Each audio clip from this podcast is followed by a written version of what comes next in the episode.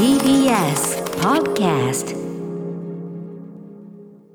生放送でお送りしていますアフターシックスジャンクションここからはカルチャートークのコーナーです。今夜のゲストはゲームジャーナリストのジニさんです。改めましてよろしくお願いします。よろしくお願いします。はい、よろしくお願いします。はい、ジニさん、えー、大学時代からブログゲーマー日日新聞を主宰、えー、現在はノートでゲームゼミを開講中です。えー、まあゲームの批評領域ね、えっとまだまだちょっとっていうところで、あのいつも割とゲームを社会的な側面から単に面白いとかねつまんないとかじゃなくて社会的な側面から捉えていただく、えー、特集なんかをしていただいておりますね。あのラストバースパート2も、はい、本当にあのラストバースパート2あのジンさんのそういうこうなんていうかなあのゲーム面からの解説もそうでしたし、この間のえっ、とアクセシビリティという面からもねいろんなその、えー、障害とというかいろんなあの立場の方からでもアクセスしやすいその作品という意味でも革命的であっただからいろんな意味でやっぱラストバースパート2巨大な作品でしたねやっぱね。いや、素晴らしかったですね。あの、うん、アクセシビリティの、はあの、放送も聞かせていただいたんですけど、ええ、非常に興味深かったです。うんうん。ね、ということで、ちょっといろんな面からね、今後ともちょっとジニさんにはいろいろ教わっていきたいんですが、今回は、えっと、エピック、まあ、VS、一応、あの形上ね、エピック VS アップルという話題させていただいておりますが、うんうん、一応オープニングでこういうことが起こってますよっていうのはねですねこの番組でも、えー、と先月の20日にちょっと話したんですね。ちょっと概要というか、はい、えー、その部分はちょっと私から先に伝えておきます。えー、っと8月13日エピックゲームス、このエピックゲームスというのは、えっと、フォートナイトというね、はい、今もうみんなね、あの日本の子供たちもみんな遊んでるゲームです。うん、ね、あの日比さんの周りもやってる人とかいますか？やってる人もいますし、あのお父さんお母さんで子供がやってるゲームというと、やっぱりフォートナイトって皆さんおっしゃいますね。ね今やフォートナイト、まあ非常にね、うん、えー、人気があるゲームでございますが、えー、エピックゲームス、それはフォートナイト、まあいろんなことやってるんだけど、えっ、ー、とエピックゲームスさんのゲームなんですけど、エピックゲームスがフォートナイトの中で使われている独自通貨 V バックスに、えー、アップルストアを介さないえー、直接決済を導入したと、うん、はい。でえー、同日にアップルは配信をその要するにゲームの配信を停止した、えー、これに対してエピックは連邦地裁に反競争的として訴え、えーと、1984これあのジョージ・オーウェルの1984をジョージ・オーウェルの1984要するにその全体主義的なディストピアで、えー、その巨大企業というかね帝国的な巨大企業の支配に反抗する、えー、新興勢力というのは実はアップルが1984年にリドリー・スコット監督の CM でやったことなんですがそれをまあある意味こうパロルというかですね逆パロリーという感じで、今やお前らが帝国だよって感じで、えー、と1984をなその、えー、とちょっとオマージュした、えー、動画を公開したと、えー、でフリーフォートナイトということで、まあ、ユーザーと味方をつけ味方をつけようとしたと。で、えー、と8月18日エピックはアップルによって開発者アカウントの停止、えー、また開発ツールのアクセスを終了すると通知されたことを発表、えー、で連邦地裁に提訴した。で、もうちょっと動きがすごくあるんですけど、8月21日、アップルは自社サービスの利便性によって、フォートナイトを含めたサービスが発展したため、手数料は妥当なものと反論、そもそも要するにアップルがすべてのアプリから30%、ねえー、手数料ということで、ね、お金を取ってる、30%高いんじゃないかっていう、うんうん、ね、一律30%ひどいんじゃないかっていうのに対して、いや、30%は妥当だよと、確かに、まあ、あのアップル側の言い分っていうのもね、ああいう巨大プラットフォームを維持する、ね、当然お金とかあるでしょうからね。で、えー、8月24日、初の口頭弁論、もう裁判始まってるわけです、えー、連邦地裁、フォートナイトの配信再開はできないが、開発者アカウント、開発ツールに対する停止に関しては、第三者の混乱を招くものとして差し止めを命じた、つまり他の会社もね、これ使ってるものなのでと、えー、そして今月9月8日にエピックの行為が窃盗に当たると、アップルが反訴。にまでなったと、うん、だからそのフォートナイト、要するにルールがあるのに、その金をテラセンを納めないで、あの勝手に商売したんだから、これは窃盗、ルールがあって、それを払うべきも払ってないんだから、窃盗でしょうがっていう、なかなかこう喧嘩が若干ね、こじれてきているという流れでございます。ということで、ここが一般までに報じられている部分の、えー、ニュースですけど、はい、ジニさん、ぜひ、えーと、今回、そのエピック VS アップル、こちらの話、えー、深掘りしてください。そうですね。まず、あの、ご説明いただいた通り、すごいエピックとアップルがもうバチバチにやっているっていう、まあ、本当にね、うん、今日も数時間前にそのアップルからの反論が出たばかりなんですけれども、はいはい、まあ、まずですね、やっぱエピックとアップルが2社だけで戦ってるんだっていう現状、これが、現状認識は僕は間違ってると思っていて、うんうん、まずですね、エピックはアップルと戦う前から様々なプラットフォームと戦ってきたんですね。まず2018年のうちに、すでにあの、アンドロイドの Google プレイの中で、あの、フォートナイトの独自決済っていうのは導入していたんですよ。で、さらに、あの、同年2018年に、あの、エピックは、あの、PC でも、Steam っていう大きな、あの、ゲームの配信プラットフォームがあるんですけど、それに対抗する形で、エピック、えオンラインゲームストアっていうものを、あの、導入していてですね、はい、そこでもかなりバチバチやってたんですね。うんうん。さらに言うと、アップルと対立してるのはこれ別にエピックだけではなくて、ほうほう。例えばあの音楽の中のあの巨大配信あのプラットフォーム、Spotify も、はい。あの、実は2019年に、あの、 Time to Play Fair っていう専用サイトまで作ってですね、本当エピックみたいに、うん。あの、アップルの手数料や仕組みっていうのは妥当なものではないっていう、は反論をですね、キャンペーンとして展開していったりもしましたし、へーはいはい。うんうん。あるいはですね、ネットフリックスとかうん、あと、Kindle っていうのも、あの、アップストアを介さない決済手段っていうのをですね、実質的に導入していたり、うんうんで、Facebook や Microsoft も批判していたりですね、さらには国、えー EU の欧州議会、アメリカも、あの、これは、アップストアのやり方っていうのは、うんうんあの、独禁法に当たるんじゃないかっていう、うんうんあの批判もしているというのが現状なんですよ。なるほど。なので、そのアップストアっていうものを中心に、今、こう、あまりにも大きいので、うんこれをどうた、どう構築していくか、どう立ち向かっていくか、あるいはどう考えていくかっていうものを、うん戦いではなく、まあ、対話として、いろんな企業や国が動いていったのが現状なんですよ。なるほど。まあその要は次のルール作りみたいなところに向けてちょっと今こうきしみが生じているというか感じですかね。そうなんですね。うんはい。うん、まあでもでそっか。じゃあ単にエピック側もいろんなその今回に類するようなプラットフォームに対する応募に対して、えー反論もしてたし、えーアップルもいろんなところからその文句は言われてきたということなんですね。そうなんですよ。ん。はい。はい、そして、はい、こう説明すると、なんかアップルだけ狙われててかわいそうというか、うん。なんでそこまで言わなきゃいけないんだって思われるかもしれないんですけれども、うんうん。そもそもアップルがですね、うん。2019年どれだけの経済規模があったかっていうのは、歌丸さうんん。想像つきますか、いくら儲けたかアップルが2019年に。はい。ちょっとわかんないですね。これですね、まあ、儲けるというか、アップストアで発生した経済規模っていうふうに、アップルが発表してる限りなんですけど、うんうん。5000億ドルです。5000億ドル。2000日本円で言う5000億ドとル。、うん、日本円で言うで、とこれが日本円で言うと約50兆円に当たる額なんですけれども、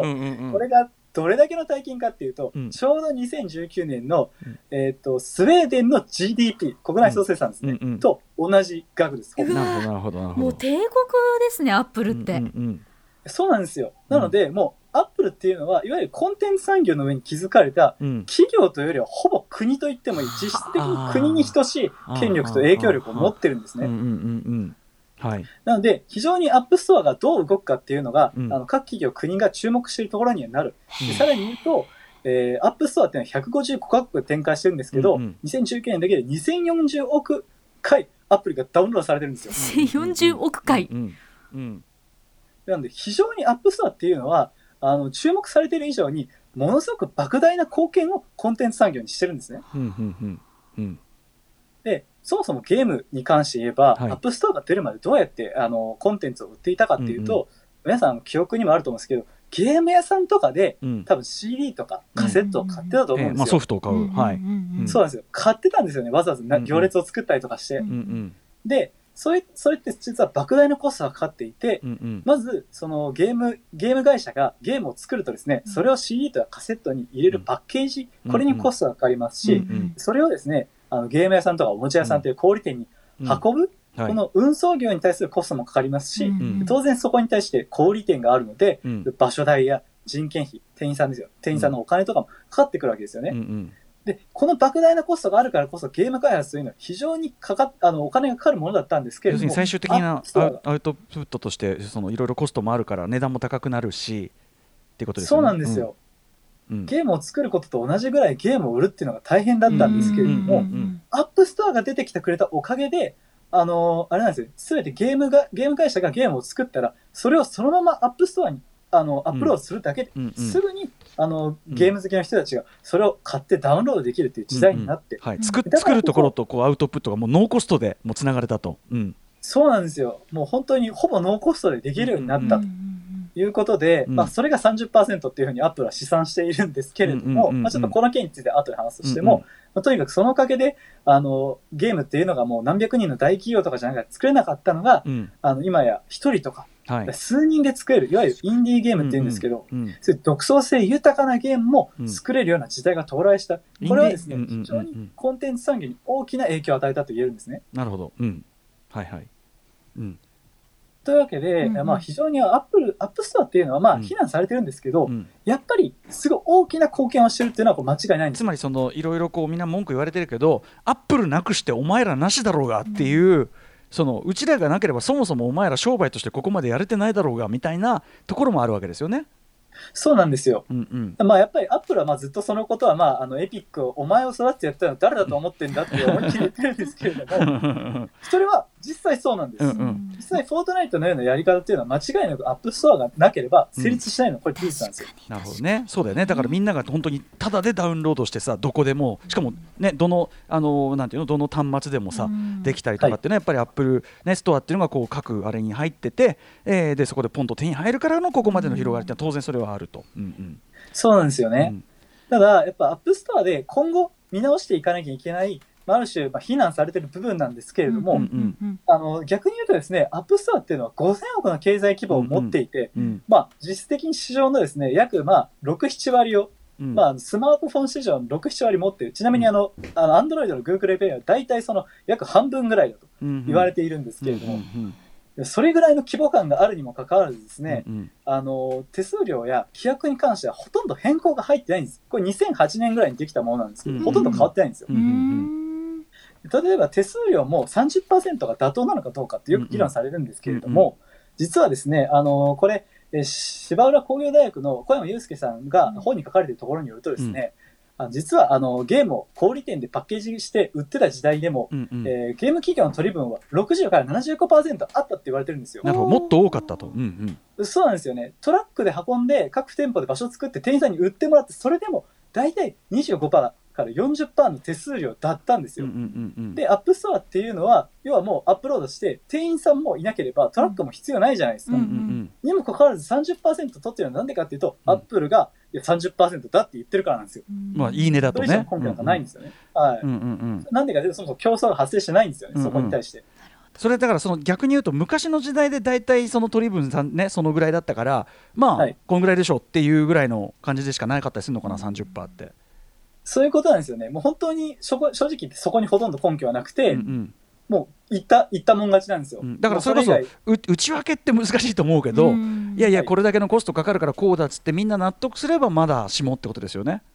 そうですね、そこに対する説明とか一切ない。で、さらに言うと、そもそも10年前から、うん、まあ、規模の経済といって、めちゃくちゃ大きくなってるんですよ、アップストアっていうのは。うんうん、で売れば売るほど本来コストっていうのはどんどん安くなっていくはずなのに、うんうん、手数料が一切変わらないっていうのもやはりおかしいんです、ね、なるほどね。そうか、率は良くなってるはずだからか。そうか、そうか。はいうんうん、でさらに言うと、これ僕はもっと問題だと思ってるのは、うんうん、アップストアを通じて2000億回アプリがダウンロードされて話したんですけど、うんうん、逆に言うと、2000億回はアップストアを通さないとダウンロードできないんですよ。ああ、そうか。で、これは言い換えると、要は表現の自由とかにも関わってくる。アップストアはアプリを売る際に独自の審査を通すんですけど、うんうん、4割は審査が通らないと言われてるんです。そんなにですか ?4 割 ?4 割通らないんですよ。で、何が原因で審査が通らなかったのかっていうのは、アップルが言ってくれないし、え、そうなんだ。明確じゃないんです。審査基準は明らかじゃない。明らかじゃないんですね。基準も、基準もプロセスも明らかじゃない。うん、明らかじゃない、明らかじゃないです。で、これはもう、アップルがどう説明してるかっていうと、コンテンツや挙動が許される限度を超えている限りって言ってて、まあ、これ本当に、あの、文字通りなんです。言った通りに話すんですけど、うんうん見ればわかるという言葉がヒントになり、限度を超えた時は本人が一番それをよく知ってるはずですって言ってるんですよ。なんかそれずるいな、なんかすごく。ちょっと怖いですよね。ちょっと確かに怖い。正直、うん、そうなんかもうモラルって言ってますけど、なんか確かに人種差別的コンテンツがね、許されてるじゃないですけど、ちょっとどっかの国の件数と何も変わらないんじゃないかっていう。うん、これ1984なぞらえられるのもちょっとしょうがねえんじゃねえかっていう。要するにさ、お前の、お前の中に基準を作れよと。そのルールを内面化してくださいねってさ。そうそうそう。なんていうこと言われたらこれってすごいさ一番やばいタイプのファシズムの縛り方っていうかさ、ね、はい、うんうん。いや本当に1984の党が言ってることそっくりそのままなんですね。ね。うん、さらに言うと、国家の検閲っていうのは逆に言うと亡命すればいあの他の国で言うっていうのはいくらでもあると思う最悪国はチョイスできると。そうなんです、そうなんです。ナチスから逃れて、トーマス・マンなんかは著作を書いたりしましたけど、うん、アップストア155カ国で全て適用されてるんですよ。ええええ。で、実際問題、2019年に香港の、フリー香港のデモがあったじゃないですか。うん、その時だって、うん、あの、香港に関するアアプリを、アップルが削除したりもしてるんですね。うんうんうん、で、ただ、まあ、問題はですね、そもそもアップルは確かにまあ問題かもしれない。ただ、これはそもそもスティーブ・ジョブズが予測できてなかったってもあって、あのスティーブ・ジョブズは、あの、ちょっと前にですね、あの、これはそのうち10億ドルの市場になるかもしれないななんて生前語ってるんですよ。うんうん、10億ドルですよ。うん、これ今、だから10億ドルの規模になってる。そうか。スティーブ・ジョブズの想定のもう2桁ぐらい桁が上がっちゃってると。うんうん、そうなんです、そうなんです。ジョブズが10億ドルになったらいいななんて言ってるんだけど、うんうん、今5000億ドルなんですよ、ジョブズもびっくりですよ。うんうん、そうなんです。もう、アップルは到底支配できる問題じゃなくなくなってるんですね、うんうん、一企業で。うん。でなんで僕は正直エピックのやり方はちょっとずるいし、あうん。のひどいなと思っててどっちかっていうとアップルに同情しててあさえもして。いてあ待って待ってそのエピック側に同情しているほうほう、うん、あアップルに同情していアてッアップルに同情。なんでかっていうとこんなんもうアップル側も想定してないしな人類でどの企業がこんなんその5000億のそのプラットフォームを制御できるんだって話なんですよ。んうん。だからこそ僕は正直あのエピックはあの、まあ、1984の CM 確かに今さ確かにそうなんだけど、うんうん。どっちかっていうと Spotify も Netflix も Facebook もいろんな大企業あるいは EU アメリカロシア日本もうこれも独禁法に抵触するんじゃないかって議論してるんですけど、うんうん。国や企業が全て揃ってアップルとですねまあ対立ではなく対話、うん。あの議論をしていくことでその共生していく必要があると思うんですね。うん。なんでかっていうと、やっぱアップルをがこれ解体しようとかになると5000億規模の市場なので、これはやっぱすごい大きな、大きいんですよ。うんうんだからこそ、これらとどう共に生きるか。アップルの独占も許すべきじゃないけど、同時にそれを破壊するのはまたおかしい。うんうんそこで冷静な議論っていうのが必要だと思うんですけど、うんそれにエアエピエエピック VS アップルではなくて、このアップストアっていうものを中心に我々がどう、えー立ち向かって、えーどう構築していくか、環境を整えていくかっていうことを議論したいと僕は思います。うん。やっぱりそれこそねあのスウェーデン級の もう要するに国と国と国の対話級のものが必要だし、まあ、そのはい。要するに生活にはもうある種必需品である非常にこう利便性も我々も得てるのも間違いないわけだから。で、まあ、各はい。企業もその利便性のその恩恵も受けてるわけだかうんらそれは当然だよ。ねだから本当はまあ本当に話していけばいいんだろうけどでも多分さあのこんぐらい乱暴に声上げないと聞いてくんないでしょあんたらっていうところもあるんじゃないの？エピックは。そうですね。まあそうですそうね。やっぱりその分、はい、うん揺るがした部分は大きいと思います。だからこそ、それを見たメディアの人たちが、うん。エピック VS アップルって構図に捉えるんじゃなくて、うんうん。こういうことが起きるぐらいアップルっていうのはすごい大きいことになってるんだっていうところを、まあ、報道すべきだと思うんですよね。うんうんうんとなるとやっぱそういうこうなんていうんですかねあのそう例えばその話し合いのこっち側のその連連合じゃないけどなんかそこっち側でもまずまとまって話し合っていくべきみたいなことですかね？エピックと。そうですね。もう少し、あの、理性的に、うん。あの、なんで、どっちがいいとか悪いとかではなくて、うんうん。こういう大きなプラットフォームができる、うん。こういう前提条件があって、じゃあ次どうするべきなのかっていうことを理性的な対話として問われてるんじゃないかなっていうふうに僕は思います。さっきのスティーブ・ジョブズはね10億ドル規模になるかもななんてね、あの言ってたって聞くとやっぱり確かにあのそこまでやっぱりねそのりなんていうのある種こう理想郷的なものがさ想定しうるさ、うん。範囲みたいなものってやっぱあってそれをはるかに超えたその全地球的な規模になってきてねってなるとやっぱりそのルール作りとかこれいろんなことがやっぱそうだと思うけど今その新たなルール作りに向けてこれ本当にこのこのゲームのことに限らずいろんな新しいルール作りのために、まあ、ぶつかるとこも当然出てくるし、うん。うん。でも最終的にはやっぱりその次のちょの時代っていうか今の時代に合ったルールっていうのをやっぱ作っていかなきゃいけないし全員が全員全面戦争するわけにいかないしっていうのは確かにおっしゃる通りですよねやっぱりねこれはね。そうですね。本当にあの今、あのアメリカ、ロシア、日本で EU を中心に、このアップルを含めたプラットフォームビジネスっていうのがどうあるべきかっていうのが議論進ん。でるんで、うんまさにまあ法とか政治の分野でも検討するべきだと思いますね。一方ででもやっぱりそのアップルの例えばさっきのさその審査基準の不透明さとかさ、ちょっといちょっとっていうのはね。ん。要するにそのやっぱそれこそスティーブ・ジョブズの時代じゃないんだからあんたらもうちょっと責任あるこうあれをしてくださいよっていうのもすごい感じますけどね。やっぱその巨大企業がそれ言ってるのはおかないよやっぱ日比さんも言ったけど、うん。ちょっと怖えわそれは。うん。そうですね。本当に一企業にもう制御できる問題では全くないと思います。だからきアップルそのものもコントロールある意味そのスティーブ・ジョブズみたいなね一人ドンってこういてっていうんじゃないもんね、だから誰かがコンある意味コントロールできてないのかもしれないね自分で自分がね確。かにねそうだと思います。本当に自分たちが一番困惑してるっていうのが事実だと思います。うんうんまあ、ちょっとじゃあ今後もこういろんな動きがあるでしょうし、はい、あのそういうこう、まあまあ、包括的な話といいましょうか、そういう視点も含めてちょっとあのジンさんには今後ともいろいろ教えていただきたいと思います。よはい、よろしくお願いします。はい、えー、ジギさんからお知らせことなどありますか？はい、えーノートでゲームゼミというものをまあ更新しておりますので、よろしければそちらも読んでいただければと思います。あと一応あのこの月間ゲーム批評的なねこのあの、はいこの番組におけるあれもいろいろお願いしたいんですけども、あ、ぜひぜひ、はい、またあのゲームのことを語らせてください。ね、今年はまたいろいろ、まあ、プレステ5あの PS4、5とかね、あのいろいろ、あとビッグタイトルもいろいろ近づいてますから、またね、えー、いろいろ。そうですね、僕個人としてはサイバーパンク2077が今年すごく楽しみですね。ねえあの我々はサイバーパンク出たらしばらく番組休まないかなって やる時間がみたいな、えー、そんぐらいの、はい、ちょっとお話を伺わせていただきたいと思います。よはい、ろしくお願いします。はい、えー、今夜のゲストは GM ジャーナリストのジギさんでした。ありがとうございました。ありがとうございましたあ。りがとうございました After Six Junction.